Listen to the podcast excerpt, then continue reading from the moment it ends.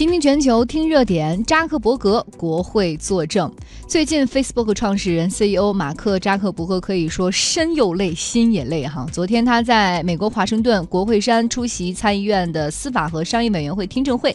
五个小时他就 Facebook 泄露用户信息问题不断的道歉。他说，Facebook 用户保护隐私方面呢做的还不够，我们太轻易相信英国的数据分析公司会删除他们非法获得的五千万用户信息。而且 Facebook 没有做到事后的检查。嗯，我们给大家来再简单说一下吧。这个英国的数据分析公司 Analytica，他们之前呢在 Facebook 上面做了一个第三方的应用程序，然后算是一个数据调查吧。当时就说给用户一点点的鼓励和奖励，然后你回答了就能够得到这部分奖励。有二十七万的用户参加，但是这个 Analytica 这家公司呢，他们就通过这二十七万用户参加，然后进入到二十七万用户的账户里面，不仅看到他们的。全部信息还看到了这二十七万用户的好友们的信息，最终是非法获得了五千万的用户信息。所以现在这个像美国国会这边就因为这件事儿对扎克伯格进行了问询。昨天呢，总共是有四十二位参议员出席听证会，并且对扎克伯格提问，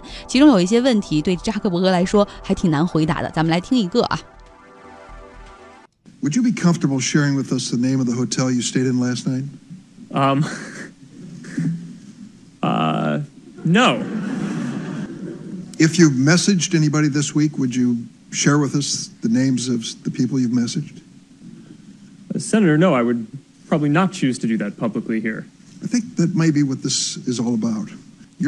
给大家来说说他们问了什么。伊利诺伊州的参议员 Durbin 他就问扎克伯格说：“你愿意告诉我昨天你在华盛顿住的是哪一家酒店吗？”扎克伯格就很尴尬的说：“我不愿意啊。”然后这 Durbin 参议员又问说：“那你愿意告诉我们在过去的一周你给哪些人发了信息，把名字告诉我们？你愿意吗？”扎克伯格说：“我也不愿意公开呀。”然后这 Durbin 参议员就说了：“那这就是问题的关键。每一个人都有自己的隐私权，我们都知道隐私的边界在哪里。而 Facebook，你们甚至不问我们同意与否，就把。”我们的信息、我们朋友的信息、我们和朋友交谈的信息全部给了出去。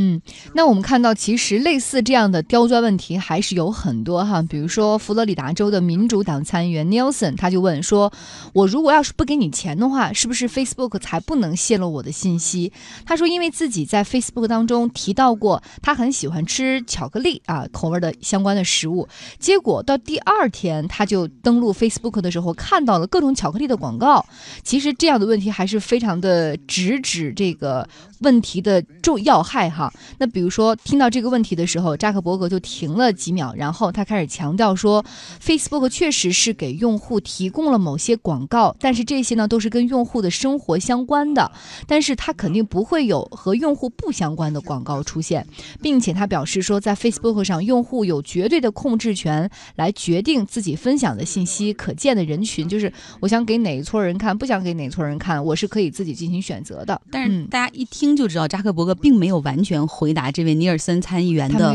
正面回答，对啊，那你为什么能知道我在？为为什么会给我推送巧克力的广告？因为你知道我在查巧克力的信息，对吧？你是不是把我的信息贩卖给了巧克力的供应商，或者是把我的广告的权限卖给了他？你就是建立在了解我的信息，并且可能已经对我的信息进行分析的基础上了，这合适吗？我们再来看另外一个问题哈，来自这个康州民主党的参议员叫 Blue Stetzel，他呢让助手直接把这个指示板一张一张的亮出来，就是。之前这个扎克伯格所有的道歉言论一一的展现给现场的观众来看，然后这位参议员呢就说，其实你在二零零六年的时候你就用在因为这个用户隐私问题曾经道过一次歉，没想到十年过去了，你的平台 Facebook 居然还在犯错。那扎克伯格就表示说。哎呀，其实我们很无辜的。扎克伯格一直呃，就是这个 Facebook 一直都是专注于为人们提供交流和沟通的工具。没有人想到，呃，有人会用我们这些工具来作恶哈。这作恶并不是我们平台的一个本质。然后呢，他也是说，哎呀，我们是错了，我们要改进啊。我们现在正在很努力的治理 Facebook 上面的虚假信息 （fake news），还有那些仇恨的言论。嗯，那参议员肯尼迪则是不断的去质问扎克伯格，说为什么到现在 Facebook 还没有简单的告诉我们。你们在收集什么样的用户数据？扎克伯格的回应是说，我们正在准备相关的材料。言外之意就是说，我现在并不能就是切实的回答你这个问题，我们在准备，嗯，我不能随便乱说。对他这个嗯肯定是准备完了之后要经过律师的手。对大家都知道，这种听证会上面你任何的发言都可能被以后认作为对你调查和对司法程序的一个证据哈，本不能这就是作证嘛，对。那肯尼迪他就说，如果国会在未来发起对于像 Facebook 这样的社交媒媒体平台的加强监管类似的议案，他一定会投赞成票的。嗯，我们再来看这个问题五花八门，包括有人有参议员问到说，扎克伯格你在哈佛宿舍里还能创业成功等等，还有人问到说，Facebook 上面的言论是不是已经被俄罗斯人操控啦？像这个二零一六年的大选，很多的这个假新闻都出现在 Facebook 上面，还有就是说怎么限制假新闻在 Facebook 上面的传播，以及包括 Facebook 你是不是在这个行业里面垄断？那有被备而来的扎克伯格就在回答各种问题的过程中，哈，就是大概。我觉得他每一句都没有完全的回答这个问题的本身，他基本上就会啊、模模糊糊的回答一句，然后更重要的是，他会在回答问题的过程中强调 Facebook 为这个社会带来的正能量和贡献，以及 Facebook 存在的价值。然后他就谈到说啊，在去年美国呃东南部地区遭遇到哈维飓风之后，人们在 Facebook 上面去寻找那些走失的亲友，非常让大家感动。然后另外呢，包括在去年这个职场上反对这个性侵行为、号召男女平等的两个活动，Me Too 和 Times Up，这两个活动都是借助 Facebook 的平台，让更多人知道，让更多人参与。然后他也是说。就是因为有 Facebook 的存在，我们能够让这些正能量去传播，然后能够把大家的观点沟通起来。他说，我们始终坚持认为，我们的存在会让世界变得更加美好。嗯，没有直面的去回答那些刁钻的问题，反而又把 Facebook 比较好的一面哈再次展现给了大众。那或许是扎克伯格这一场的回答的表现让资本市场满意。昨天我们看到他的股票回涨了百分之四点五，当然也可能是受到整体的科技股集体反弹的带动哈。昨天纳斯达克指数上涨百分之二。那么在个股方面呢，亚马逊上涨百分之二点一，谷歌上涨百分之一点六，苹果上涨百分之一点八八，英特尔上涨百分之三点四七，特斯拉涨了百分之五点一。嗯，还是那句话哈，虽然我们总是觉得这个科技股已经见顶，然后很多人也开始着手去做空这个纳斯达克指数，但是这个做空的力量哈还是比较的困难。你看前段时间跌，然后最近一段时间，最近三个交易日涨得也是挺厉害的，又有一些空头可能要爆仓了。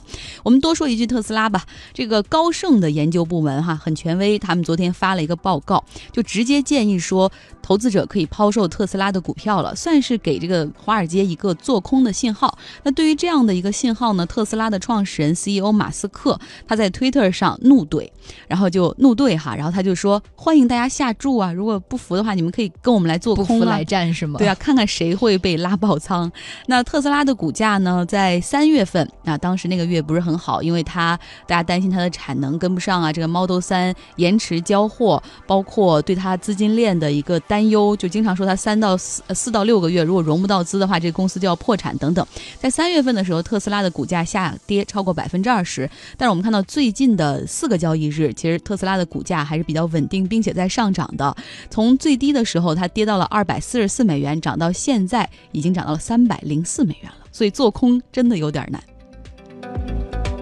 大家可以找到“倾听全球”的微信公号，看我们今天的推送哈，很有意思。叫“问不出刁钻问题的参议员都不是好记者，不是好主持人，他们都很会提问的。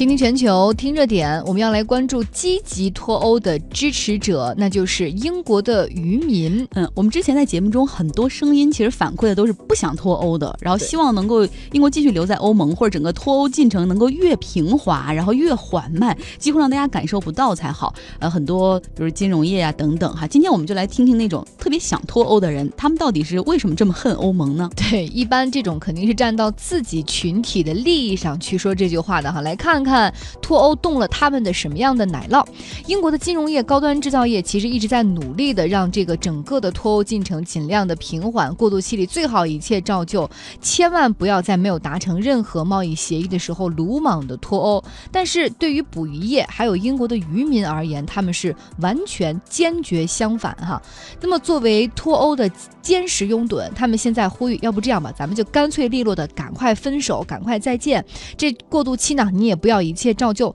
最好现在就离得彻彻底底、干干净净，因为只有这样，英国渔业才不会吃亏啊。嗯这个脱欧公投的时候，这个英国的渔民们全部都投了 yes，我们要离开。然后他们巴不得就是说，在二零一六年六月公投的时候，一旦公投结果出来，马上就走。对，就决定说英国。脱欧啊，这个过程不要那么长，我们恨不得从这个二零一七年的一月一号，或者是二零一六年的公投结果出来之后，我们就要跟英国一刀两断。那英国渔业赞助的游说机构也发布了一个数据报告，他说，如果脱欧之后哈，我们不用再受欧盟共同渔业政策的约束了，英国的捕鱼量将会增加百分之二十七，会新增五千一百个全职的工作岗位，为英国的 GDP 的贡献可以达到三点一九亿英镑。而英国渔民呢，都希望说。那我们现在那就等吧。这二零一九年的三月二十九号，那是法定的脱欧之日。那个脱欧之日到了之后，我们就要立刻生效，不要再遵守欧盟的政策。而你们现在谈的是要有二十一个月的过渡期，等于说还有差不多有两年的时间。这里面你还要一切照旧，我们还要继续吃亏。英国渔民非常气愤，认为政府现在种种谈判实际上是在出卖英国渔民的利益。嗯，那接下来我们就跟大家一起分析一下。英国的渔民们到底觉得亏在哪儿？那这得从欧盟内部关于捕鱼的相关规定说起哈。因为在欧盟呢，捕鱼它是需要有不同的政策的。比如说你去捕不同的鱼，然后你要有不同的配额，然后政策很复杂，包括你捕什么鱼要用什么样不同的网，然后不同的鱼呢低于什么样的尺寸就需要放生等等。而这个政策是创立在七十年代，那个时候欧共体是只有六个国家的，其中有法国、联邦德国、意大利。荷兰、比利时和卢森堡，而英国以及冰岛和丹麦、挪威是之后加入的。所以在整个渔业谈判的时候呢，欧共体还是说我们照七十年代那个老的方法来，没有在。做新的调整，那个时候英国和挪威是都不同意的，但是英国呢服软了。那个时候对于渔业方面，他就让步了，说好，那我们还是遵从七十年代旧的那个规定。而挪威呢是一直强硬到现在，始终就没有加入到欧盟。对，因为两者可能对于渔业的那个依赖度是不一样的。嗯，大家知道英国，比如金融业啊，假如说我们举个例子，它对整个 GDP 的贡献可能达到百分之三十左右，那么可能渔业的贡献连百分之三都没有。所以说，这个英国可能当时在考虑渔业这方。方面就不把它作为就是 priority，不把它当成首要的任务去考虑。那挪威不一样啊，挪威在发现石油之前，主要是以渔业为经济支柱的。那我们来再回过头来看一看哈，这个欧盟的共同渔业政策，也就是给每个国家每年在每种鱼上都分配一定的配额，这样的政策为什么对英国不利呢？这个欧盟想的很好啊，就是说认为，呃，我们这个成员国二十七个、二十八个成员国，我们都可以在这个十二海里以内的这个呃你自己的国家的外面的这个海域里面去捕鱼。那我们为了让让这个大海里的鱼不那么快被捕光，所以我们设置这个限额。又环保，然后又能保护渔业，渔业也防止再生，对，也防止这个恶性竞争，这不挺好的吗？但关键是这个渔业的配额制定是建立在上世纪七十年代的，然后呢，那个年代各个国家，比如法国，然后这个西班牙，呃，英国渔民，你们在本国的这个海域之内，你到底每年能够捕多少鱼？比如说你这个鳕鱼能捕多少啊？金枪鱼能捕多少啊？我们根据你那个年代的时候的产能，制定出这样的一个渔业配额。可是问题是啊。在在一九五八年到一九七六年这二十多年间，英国的渔民吧，他就没怎么在自己的海域里面打鱼，他们主要是在跟冰岛的渔民在较劲儿。呃，两个国家是隔海相望的，算是邻居吧。他们两个主要是争夺北大西洋里面肥美的鳕鱼。然后冰岛建国之后呢？就要求各个国家的渔船，你必须离开我这个十二海里的范围之内在捕鱼，不能侵犯我的领海。可是英国偏不，然后所以两个国家还爆发了鳕鱼战争，差点啊舰船都在海上就隔空相对了，就差点大打出手。后来欧共体出面出面调停，那这个时候冰岛态度很强硬啊，他又说如果你们不支持我的话，我们就要退出北欧，我也不会加入你什么欧共体。那冰岛的地理位置位于北大西洋的一个战略要塞，所以说很多国家最终决定说还是。是要拉拢住冰岛哈，一定要支持它。那在欧共体的谈判过程中，冰岛也很鲜明啊，说捕鱼业就是我经济的支柱产业，如果你不给我优惠，我就不跟你们玩儿。所以到最终呢，这个英国就没有捞到半点便宜。嗯，另外呢，还提到就是说，这个英国它没有办法，只能是去服从已经制定好的很久的这种七十年代那会儿的捕鱼条款。所以说，单从配额的这一个比重来说，它就比法国少。另外还出现了一个现象，就是之前在七十年代的时候，那会儿在英国海域里是没有金枪鱼和鱿鱼这个品类这两种品类的，所以在分给英国的配额当中就没有。也就是说，后后来英国海域里有了。随着气候的变化，大家知道原来的海洋的温度没有这么高嘛，高对然后现在随着气候的变化，哎，它的海域里也有金枪鱼和鱿鱼了。但是你有了，你不能补，因为你补你没有这个配额，你补了就是违法，所以就眼睁睁的看着金枪鱼和这个鱿鱼大笔的这个银子不能赚哈。我我看过一个纪录片，然后就是这个英国的渔民在海上捕鱼，然后他们一网打上去打下去，会捞上来很多各种各样品种的鱼，然后这时候渔民们就要每一个挑，如果再放回去，看金枪鱼和鱿鱼，然后再扔回到海里去。太惨了。但是呢，这个金枪鱼和鱿鱼在法国、荷兰、西班牙就可以捕捞，所以你想，这些渔民心里肯定会对羡慕、嫉妒、恨。对，不只是这些国家可以在他们自己的领海捕捞，根据欧盟的法律，他们也可以去英国的海域里捕捞，所以英国渔民能不生气吗？所以他们就说必须得脱欧，赶快脱欧，早一点晚一天都不行。而且呢，我们也看到，呃，因为刚刚张也提到说，渔业在英国的 GDP 当中其实占比非常的少，甚至不足百分之一，因此他们也担心说，那么在未来的谈判当中，你会不会因为我们依然占比那么小，所以用我们的渔业的利益去交换其他领域的贸易权呢？又要再一次被当成这种谈判的工具。对，我觉得很有可能啊，因为金融业现在才是英国经济的支柱，为你这百分之一，然后那么点儿的就业人口，如果要牺牲整个伦敦金融城的话，我觉得英国政府可能想都不会想要保住金融啊。你解决问题一定要是抓大头嘛，抓大放小嘛，这个它就是被放弃的那个小。是嗯我们再来看看哈，这个整体的英国渔业进出口的一个情况。四面环海的英国呢，它每年出口的鱼类和贝类的总价值是十六亿英镑，但是从一九八四年开始，其实英国就是总体来看是鱼类的一个进口国。那在谈判的过程中呢，其实英国也有小辫子掌握在欧盟手中，就是说，如果英国要彻底禁掉像法国、西班牙、荷兰这些国家进入到英国海域捕权捕鱼的这个权利的话，那么欧盟很可能就是给你英国渔业的出口也加征部分关税呀、因为像西班牙啊、这个像西班牙和法国这样的国家，他们有一些鱼类和贝类就是从苏格兰的渔民那边去进口，那所以说很有可能，如果给你们加税的话，你也会受到损失，你的鱼拿到欧盟去也卖不出去。那就算欧盟高抬贵手哈，允许说英国渔民你可以享受跟挪威渔民同等的出口关税，但是我可能在你通关的过程中给你多加个不用多五分钟。那给你，比如给你多加一个手续，延长你的通关时间五分钟。那海鲜啊，因为这五分钟可能鱼就不新鲜了，那价格也会大打折扣，所以他们又很怕欧盟最终真的给出一些条件，令他们经济受损。嗯，那这里边我们可以提一个例子哈，比如说格陵兰，格陵兰呢以前呢，它是以丹麦国家的一部分的身份，在一九七三年的时候加入到了欧共体，然后呢，它又获得了自治权，在渔业领域呢，它。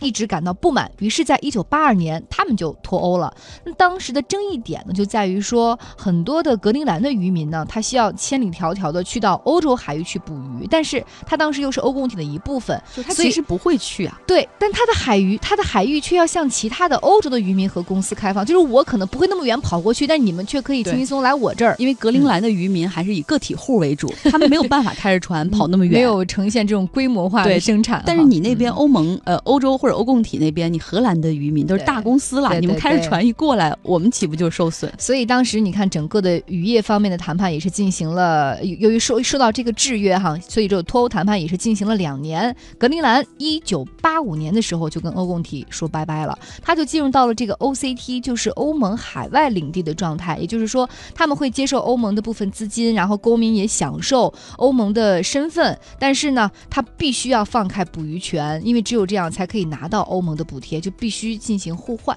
对所以说，在脱欧的进程之中，哈，虽然说现在呃欧洲呃英国的渔民得到了他们想要的那种脱欧的结果，但是最终能不能够得到让英国渔业振兴的好的贸易条件或者好的政策哈，现在还都是大大的问号。不过英国渔民感觉对前景并不乐观啊，所以目前也是动用各种各样的游说资源，去希望英国政府可以力挺他们一把。纵横时空，链接世界，世界 catch up with the world，倾听全球。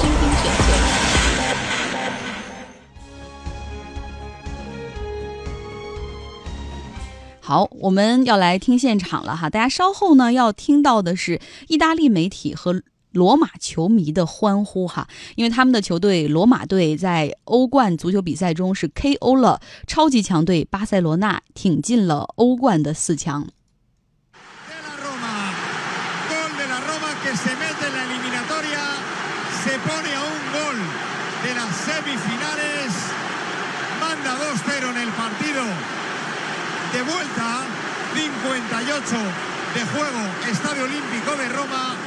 Roma 2, Daniele Di Rossi de penalti,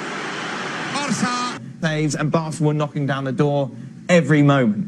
Roma deserved this. Oh, I don't think there's any question about it. And Valverde got everything wrong.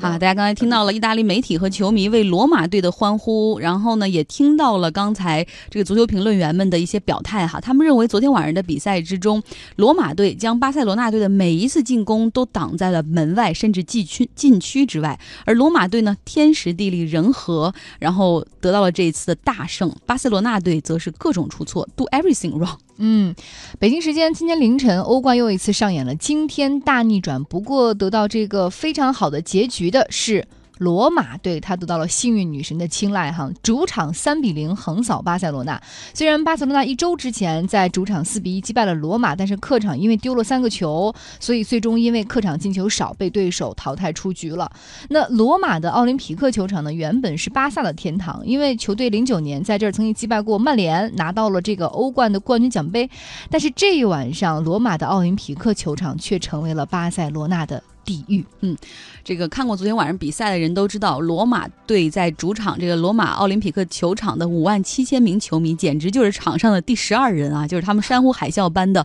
欢呼，还有鼓掌助威，让他们的球队啊三比零横扫巴萨。呃，巴塞罗那呢是欧洲足坛的顶级豪门，全队的所有球员身家加起来大概高达九点八九亿欧元，目前是位居全世界足球俱乐部之首。而罗马足球俱乐部呢，就跟意大利的经经济一样，就是加在一起，零零总总算上，也就三点六亿欧元左右。所以说，有的时候呢，这个从长期来看，可能一个球队财力的投入跟这个他在联赛中的表现啊，可能会有一个正相关。但是就一两场比赛来说，比如排兵布阵呢，然后球迷呀，各个方面的因素加之而上，单看一场比赛的胜负，可能钱身价和这个胜负就没什么关系了。那昨天晚上进行的另外一场欧冠四分之一的比赛之中呢，利物浦是客场二比一击败。在曼城也是双杀进入四强。今天晚上欧冠还会有两场比赛进行，曼呃拜仁将对阵西班牙的塞维利亚，皇家马德里将对阵意大利的尤文图斯。我又找到了原来做足球记者的感觉。